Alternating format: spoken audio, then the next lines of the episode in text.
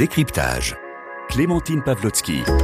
Bonsoir à tous et bienvenue dans Décryptage. On s'intéresse ce soir à un phénomène qui touche le monde entier et qui séduit de plus en plus d'adeptes, l'urbex ou exploration urbaine.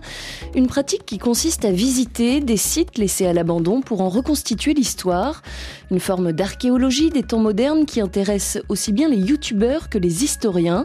C'est le cas de notre invité ce soir, Nicolas Offenstadt, maître de conférence à l'université Paris 1 Panthéon-Sorbonne, spécialiste des questions mémorielles. Il a pénétré plus de 300 lieux fermés, interdits ou délaissés de l'ex-RDA, l'ancienne Allemagne de l'Est, qui était un État communiste entre 1949 et 1990. Des paysages fantômes dont il raconte l'histoire dans le livre Le pays disparu sur les traces de la RDA paru chez Stock et dans Urbex RDA, l'Allemagne de l'Est racontée par ces lieux abandonnés paru chez Albin Michel, éditeur chez qui il s'apprête à publier en mars un nouvel ouvrage intitulé Urbex, le phénomène de l'exploration urbaine décrypté. Bonsoir Nicolas Offenstadt. Bonsoir. Merci beaucoup d'être euh, avec nous. Alors je le disais, vous êtes euh, historien et c'est vrai que quand on parle de l'urbex, euh, pour en tout cas les gens de ma génération, on a plutôt tendance au premier abord à penser aux youtubeurs. Alors expliquez-nous d'abord quelle est votre définition de l'urbex en tant qu'historien. On peut donner, si vous voulez, une définition générale qui est valable pour beaucoup de gens. On peut dire que c'est une visite approfondie de lieux délaissés ou abandonnés par l'homme. Alors approfondi, c'est important parce que évidemment, si vous euh, grimpez sur un mur pour regarder euh, une usine, c'est pas de l'urbex. Il faut prendre son temps. On peut même employer le terme aussi que j'aime bien d'errance. Hein, c'est-à-dire se laisser le temps de découvrir. Donc une visite approfondie, une visite personnelle aussi. Évidemment, une visite guidée pose des questions. C'est pas vraiment l'urbex. Il faut donc être autonome. Il faut prendre son temps et le faire dans des lieux euh, qui sont délaissés. Alors plus ou moins marginaux dans la ville, mais en tous les cas abandonnés. Voilà la définition de l'urbex. Avec peut-être deux rajouts, si vous permettez. D'une part, théoriquement, l'urbex n'est pas n'a pas de but commercial. C'est juste un loisir, un plaisir. Ça n'a pas d'objectif a priori premier euh, de monnayer ensuite ces photos ou de monnayer euh, euh, quoi que ce soit. Donc c'est une visite a priori pour soi. Mais alors concrètement, de quel type de lieu est-ce qu'on parle et quel est l'intérêt de fouiller ces lieux abandonnés? Qu'est-ce qu'on y trouve? Alors d'abord, quel type de lieu Vous savez, il y a des urbexeurs qui se passionnent pour à peu près tous les lieux abandonnés qu'on peut trouver. Alors il y en a qui sont plus massivement abandonnés que d'autres. On pense bien sûr aux usines, notamment avec la désindustrialisation qui a touché tout le monde occidental, qui a aussi touché beaucoup les pays de l'Est avec la fin de l'Union soviétique et toutes ces euh, entreprises qui n'étaient plus euh, adaptées à l'économie de marché dans lequel entraient euh, ces pays. Donc il y a évidemment un monde industriel, si vous voulez, à visiter partout, en France, en, Russie, aux États-Unis et ailleurs. Ça, mais il y a aussi des châteaux abandonnés parce que ça coûtait trop cher, parce que les propriétaires ont disparu. Il y a des maisons, vous savez, même dans, des villes tout à fait prospères, vous pouvez tomber sur une petite maison euh, abandonnée parce que le propriétaire a disparu, parce qu'elle est en transition. Donc ça va vraiment de la bicoque euh, jusqu'au château en passant par les usines et bien sûr euh, les casernes et les terrains militaires abandonnés quand il y a eu des restructurations dans le domaine militaire dans différents pays. Donc l'urbex n'a pas de limite. Euh, il y a des passionnés aussi des tunnels, par exemple, hein, qui pénètrent tous les types de tunnels, les tunnels d'évacuation des eaux, des tunnels de circulation des trains. Euh, c'est sans limite l'urbex. Il faut que le, lieu soit marginal et délaissé. Et alors très concrètement, euh, une fois qu'on explore ces lieux, comment ça se passe? On découvre des objets qui nous permettent d'en savoir plus sur l'histoire d'un lieu, l'histoire, des histoires aussi peut-être individuelles de familles qui ont vécu à tel endroit, à telle époque? Oui, alors si vous me permettez un, préalable, c'est qu'on peut pas le faire comme ça. C'est-à-dire que vous pouvez pas vous dire, je me lève le matin, je vais aller visiter un château, ou je me lève le matin, je vais aller visiter une caserne. L'urbex, c'est dangereux. Il faut le rappeler quand même aux auditeurs. On peut pas se lancer comme ça. Donc il y a toute une préparation technique. Il faut repérer le site, euh, réfléchir à la manière dont on, va y rentrer, parce que c'est pas légal, c'est pas autorisé. Euh, et puis même quand c'est euh, plus ou moins abandonné, il peut y avoir des dangers des dangers parce qu'il y a des sols qui risquent de s'effondrer, parce qu'il y a des produits chimiques qui restent, parce qu'il peut y avoir des, euh, des individus qui traînent là qui sont pas forcément bienveillants pour les autres visiteurs. Donc d'abord l'urbex c'est dangereux, il faut faire attention, il faut préparer. Alors quel est l'intérêt ensuite pour répondre à votre question? Euh, ben, C'est que de manière peut-être étonnante euh, pour les auditeurs et même pour moi au début de ma pratique, on trouve énormément de choses. Beaucoup de choses sont abandonnées quand les châteaux sont fermés, quand les usines disparaissent. Alors, pour l'historien, ce qui est le plus passionnant, c'est qu'on y trouve beaucoup de documentation, des archives. Il m'est même arrivé dans certaines usines, en France comme en Allemagne, de trouver toutes les archives de l'entreprise, parfois depuis 100 ans ou plus encore. C'est-à-dire que vous avez de la documentation extrêmement riche, y compris même très privés.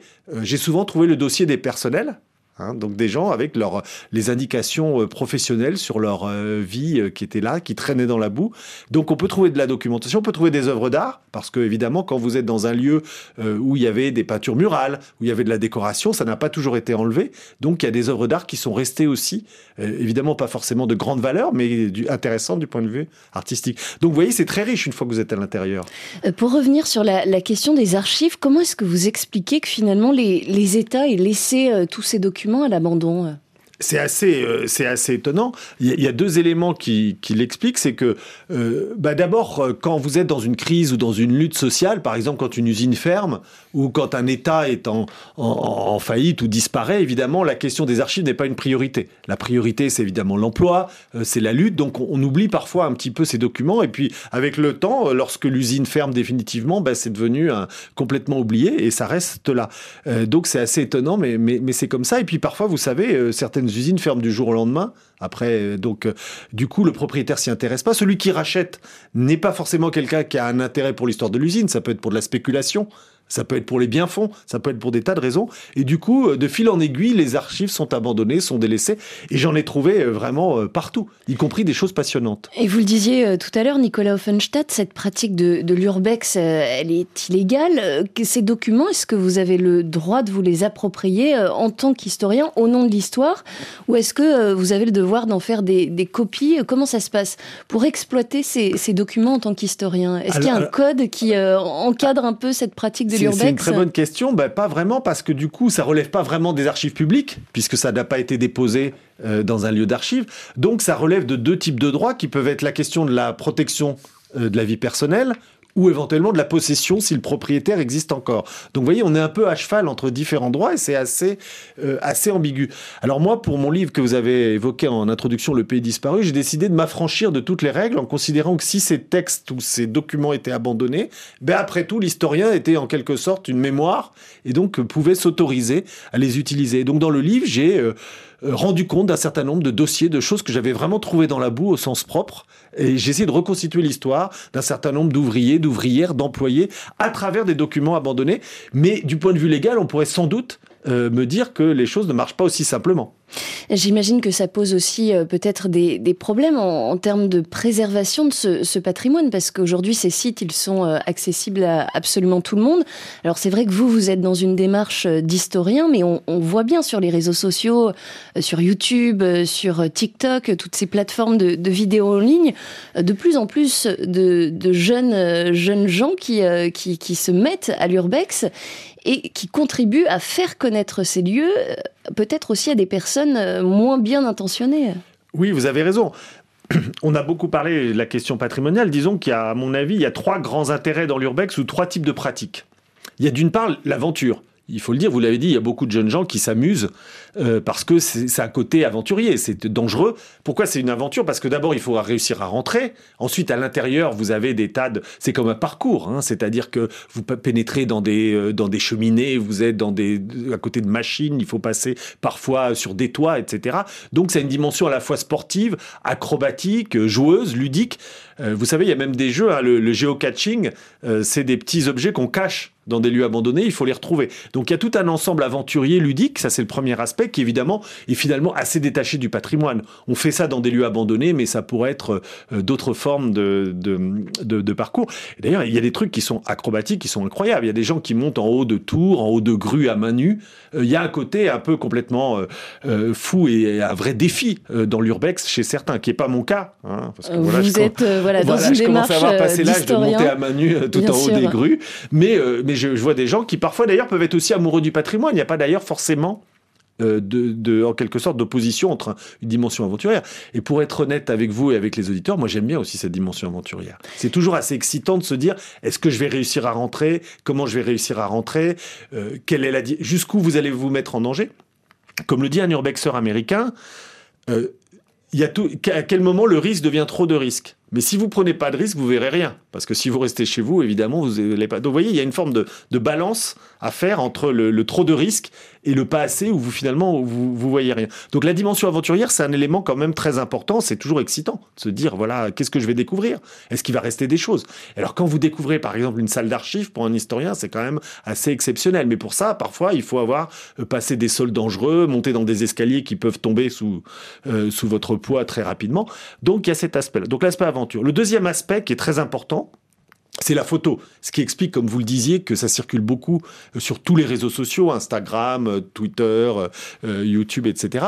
Parce que les ruines fascinent les photographes, pour plein de raisons. Il y a d'ailleurs des tas de types de photographies. Il y en a qui travaillent la couleur, l'image. Il y en a qui sont plus passionnés par le patrimoine. Il y en a encore qui même reconstituent en quelque sorte un lien entre l'homme et la nature en faisant poser des mannequins hommes ou femmes, nus ou habillés, dans les lieux abandonnés. Donc vous voyez, il y a un champ entier. Après l'aventure, c'est la photographie. Et là, vous avez vraiment absolument de tout, de très très grands photographes et des amateurs. Et le dernier champ, évidemment, qui est celui, moi, qui m'intéresse le plus, c'est la dimension patrimoniale. C'est-à-dire, qu'est-ce qu'on va trouver et qu'est-ce qu'on va en faire, comme vous le disiez dans la, question. Alors justement, euh, vous devancez ma question. Que faire de tous ces, documents? Est-ce que euh, les États n'auraient pas justement euh, intérêt à, organiser, à encadrer la sauvegarde documentaire de ce patrimoine? Alors vous savez, cette question que vous posez, elle est très profonde parce qu'elle est, elle est plus générale. C'est-à-dire qu'est-ce qu'on peut garder du passé? Alors ça pose deux sous-questions. Qu'est-ce qu'on peut garder parce que c'est important pour la mémoire présente, pour le présent? Et puis qu'est-ce qu'on peut garder aussi physiquement? Parce qu'on ne peut pas tout stocker. On ne peut pas garder toutes les usines abandonnées, on ne peut pas garder tous les fonds d'archives. Et vous savez ce que pratiquent d'ailleurs les archivistes, même en dehors de l'urbex, c'est ce qu'on appelle l'échantillonnage. C'est-à-dire qu'on ne garde pas les archives de tout, tout le temps. Sinon, évidemment, toutes les, tous les fonds d'archives exploseraient euh, en termes de place. Donc il faut faire des choix. Et dans ces choix, du coup, quand il est difficile de ramener des fonds d'archives parce que c'est dangereux, parce que c'est en mauvais état, on se dit, ben voilà, le choix est fait un peu. Euh, une usine m'a livré ses archives, c'est très bien. Celle qui me l'a pas livré et qui est en déréliction, ben je laisse. Et parfois, ça peut être discutable. Euh, si vous me permettez une anecdote, j'ai fait un petit test. J'ai écrit une fois aux archives de Saxe, en Allemagne, pour leur dire, voilà, j'ai trouvé un fonds d'archives tout à fait passionnant qui était à l'abandon. Et c'était assez important parce que c'était la plus grande usine de tapis d'Allemagne. Donc vous voyez, c'était pas juste un petit atelier.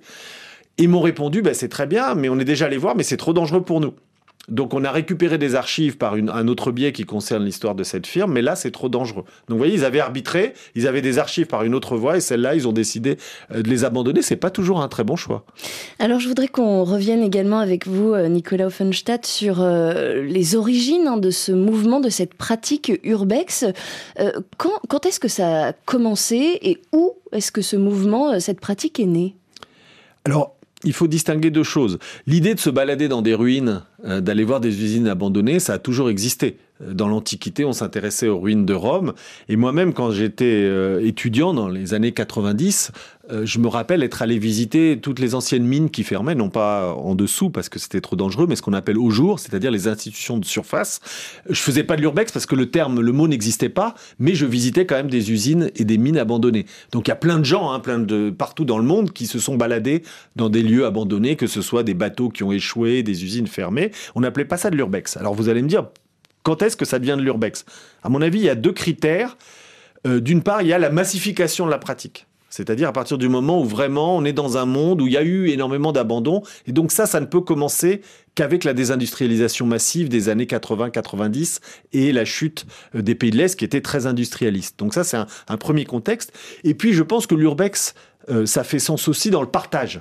C'est-à-dire que ça ne peut naître en tant que mouvement avec les réseaux sociaux, c'est-à-dire où les gens se reconnaissent dans une communauté qui va faire circuler les informations et les images aussi à travers les réseaux sociaux. Donc c'est avec le développement de Facebook, avec le développement de YouTube, donc on va dire que euh, on peut parler d'urbex à mon avis à partir des années 2005-2010 euh, euh, pour l'Europe et les États-Unis. Et puis c'est aussi à ce moment-là que le terme naît.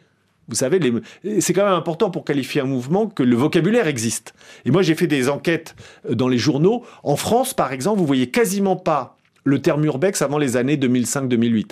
Donc vous voyez, c'est en congruence avec ce que je vous ai dit, à la fois des abandons massifs, en plus il y a la crise de 2008, et en même temps le développement des réseaux sociaux, un YouTube qui monte en puissance, Facebook, etc. Là, il y a vraiment l'idée d'une communauté. Mais si vous vous baladez seul dans les ruines comme ça et qu'il n'y a pas d'échange, bien sûr, aujourd'hui, on dirait que c'est de l'urbex, mais vous voyez, c'est quand même ce double contexte euh, qui explique les choses. Euh, aujourd'hui, Nicolas Offenstadt, euh, quelle est la, la, différence finalement entre un historien qui pratique l'urbex et un archéologue contemporain? alors c'est. Ce sont deux disciplines concurrentes ou complémentaires Non, c'est assez intéressant parce que c'est un débat qu'on a eu, que j'ai eu avec certains archéologues qui s'intéressent à la question. Vous savez, on dit généralement les archéologues, ils fouillent le sous-sol. Donc du coup, a priori, ce qui est en surface les intéresse moins. Le bâti, Or, c'est une distinction qui est en train de, s'estomper. On voit de plus en plus d'archéologues qui s'intéressent euh, au bâti et donc du coup, la distinction commence à se brouiller. Il y a quand même des petites différences. Euh, d'abord, l'archéologue, il fouille avant tout le sous-sol quand même. Donc il y a des techniques hein, euh, très maîtrisées aujourd'hui de, de, fouille que n'a pas un urbexeur, même historien, même amoureux du patrimoine, même spécialiste de, de sa région. Donc il y a les techniques propres de fouille de l'archéologie qui différencient encore l'archéologue et l'historien. Par ailleurs, lorsque l'archéologue fouille, il va détruire le site. Parce qu'évidemment, il va la, fouille implique hein, que vous remuiez le site et même si vous préservez avant tout euh, ce qui vous intéresse, hein, le site. Donc l'urbexeur a ce souci de conservation euh, du. Voilà, normalement, si vous êtes un urbexeur, comme on dit, qui respecte les règles du jeu, vous n'êtes pas là pour euh, pour détruire le site, même pour des raisons patrimoniales. Donc ça, c'est aussi un élément. Et puis normalement, mais ça, ça se discute parce que parfois c'est plus compliqué. Mais normalement, l'archéologue pratique dans des conditions légales. Sauf qu'en urbex, vous êtes quasiment systématiquement euh, dans des conditions illégales. On a eu d'ailleurs un débat en partie sur Twitter avec d'autres urbexeurs. Est-ce qu'on peut, est-ce que c'est un urbex quand le propriétaire vous fait visiter un lieu abandonné? Ou quand vous êtes accompagné par le concierge ou le gardien? Vous voyez? Alors ça, c'est un débat. Est-ce que l'urbex, c'est toujours illégal ou pas? Bon, moi, j'ai tendance à penser que quand ça devient légal, c'est plus très drôle d'abord, et qu'en plus, ça perd, euh, ça perd une dimension qui est la liberté. Parce que vous savez, ce qui est fascinant en urbex quand vous visitez une usine, une caserne, une maison abandonnée, c'est que vous êtes totalement libre de votre parcours. Si vous décidez d'aller au troisième sous-sol, même si c'est dangereux, d'aller récupérer euh, des papiers dans l'eau, dans la boue abandonnée, c'est vous qui décidez de le faire ou pas. Donc il y a une forme de liberté euh, sans fin. Et si vous êtes guidé même par quelqu'un de bienveillant, qui vous dit ben non, n'allez pas là, c'est trop dangereux, vous ne devrez pas le vexer, donc vous n'allez pas vous avancer. Et du coup, vous allez perdre cette dimension très personnelle, très active euh, de la visite. Donc pour moi, la dimension euh, je dirais pas forcément illégal, mais allégal, parce qu'on ne sait pas si le site est vraiment illégal, euh, c'est quelque chose d'important parce que ça vous préserve, si vous voulez, ça préserve la liberté de circulation. Euh, dans tous les, sites que vous avez visités, hein, qu'ils soient interdits ou, abandonnés, notamment en, ex-RDA, qu'est-ce qui vous a le plus marqué, Nicolas Offenstadt? Alors, vous savez, il y a beaucoup de choses qui sont marquantes. Il y a, l'idée souvent euh, un peu de, fantômes du passé qui sont présents. C'est-à-dire que moi, ce qui m'intéresse comme historien, mais là, je vous parle pas comme euh, n'importe quel urbexeur, mais plutôt comme un, historien, euh, qui me, ce qui me frappe toujours, si vous voulez, c'est quand je vois une machine, quand je vois un lieu abandonné, quand je vois par exemple une affiche qui a voulu signifier une lutte ou un graffiti d'un ouvrier, euh, ça me renvoie toujours aux fantômes de ces gens qui ne sont plus là et pour qui ces lieux ont été euh, si importants. C'est ça souvent qui est le plus marquant. Pour moi, c'est la trace, si vous voulez, de l'activité humaine et souvent des activités qui sont, sont pas toujours bien finies parce que si les lieux ont abandonné, c'est souvent qu'il y a eu quand même euh, des souffrances, des luttes, des drames, parfois collectifs, hein, lorsque c'est des fermetures qui ont pu mettre au chômage des, des, centaines de personnes. Et donc c'est ces traces hein, de la présence, voire des luttes, qui est le plus marquant. Évidemment, le plus émouvant et le plus touchant, c'est toujours les documents personnels. Je vous donne juste un petit exemple, si j'ai une seconde. Euh, j'ai visité une usine chimique à Berlin. Alors, elle était assez fascinante, cette usine. C'était dur de rentrer parce qu'une partie était encore en activité. Donc il y avait euh, les trois quarts étaient abandonnés, c'était un immense site, et l'autre était repris. Donc c'était un peu compliqué, il y avait des maîtres chiens, etc. Il fallait passer outre un certain nombre d'obstacles. Et quand je suis rentré dans les parties abandonnées qui posaient pas de problème de circulation, j'ai trouvé les vestiaires. Et dans ces vestiaires, par exemple, euh, il y avait le vestiaire d'une dame qui avait été professeure euh, d'art dans, dans l'usine. Il y avait tous les cours qu'elle avait donnés aux ouvriers à l'époque de la RDA, avec les notes encore. Donc c'était évidemment très émouvant parce que vous reconstituez tout, un ensemble de, traces de Qui, euh, qui témoignent de, de, vie individuelle. Merci beaucoup à vous, Nicolas Offenstadt, d'avoir été euh, avec nous pour cette émission passionnante sur le phénomène Urbex. Je rappelle que vous êtes historien, maître de conférence à l'université Paris 1 Panthéon-Sorbonne, spécialiste des questions mémorielles, auteur de l'ouvrage Urbex, le phénomène de l'exploration urbaine décryptée adapté à paraître en mars aux éditions Albin Michel. Merci à vous et très belle soirée sur RFI. Priorité santé. Caroline Paré, vous